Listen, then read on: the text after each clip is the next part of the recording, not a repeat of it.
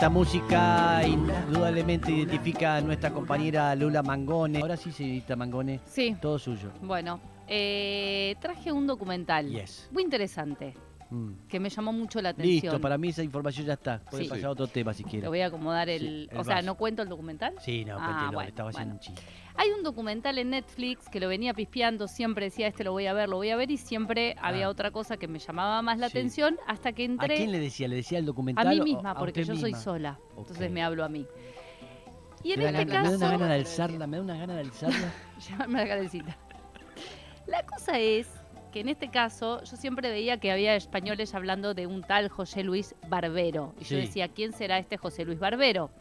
José Luis Barbero fue eh, uno de los... Basura prim- barbas. rasuraba barbas, Sí. entre otras cosas. No, Sí. fue uno de los primeros entrenadores de delfines en los años 70 en España.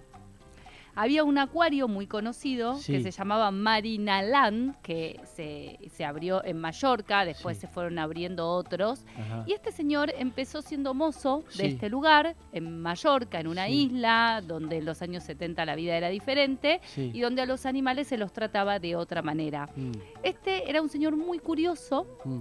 que empezó a trabajar ahí, empezó a observar a los delfines y Mm. uno de los dueños de este acuario Mm. lo empieza a entrenar. En tres meses, José Luis Barbero ya Sí. era el capo del No, acuario. No. Era una persona que hacía pruebas diferentes a las que se hacían en otros acuarios. Mirá. Era un curioso, se metía Sí. con los delfines y hacía un entrenamiento mayor Mm. para siempre progresar y progresar y progresar. Mm. De tal manera que cuando pasan los años empiezan a, a haber algunas cuestiones políticas entre los acuarios Sí. que se venden, que se cambian de país, finalmente lo llaman del acuario más grande del mundo que hay Sí. en Georgia para que entrene a estos delfines.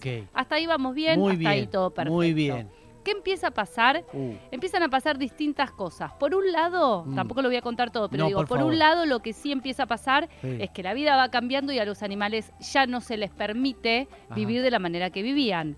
Por lo tanto, cuando empiezan a aparecer eh, los defensores de los animales, Sí. empieza a bajar el consumo de estos acuarios. Entonces Claro. este tipo saca unas de la manga y de Sí. esas de la manga dice, bueno, entonces voy a entrenar a niñitos con dificultades para que estén con delfines. Ve una beta ahí, ve Sí. que los nenes empiezan a mejorar y le Sí. empieza a dar pelota en eso. Un vivo, un adelantado y un conocedor de todo. Hasta ahí seguimos todo bien. ¿Qué Bien. pasa? Sí. En el medio de todo esto, antes de llegar a ir a Georgia, a este acuario que habían apostado millones y millones de dólares, Mm. a José Luis le sale una demanda con Sí. un video casero aparentemente trucado Sí. donde se lo ve maltratando a los delfines.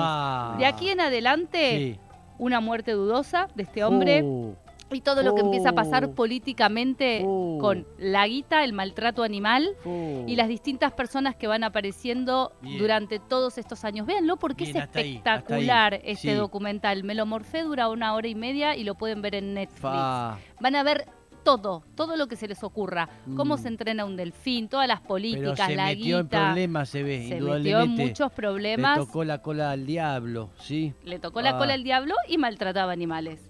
Así Ah, que bien, sí, véanlo, bien, véanlo veámoslo. porque es maravilloso. Bien, lo Se vamos a llama ¿Qué le pasó al rey de los delfines? Sí. Y es un documental que pueden ver en Netflix. Es increíble, ¿eh?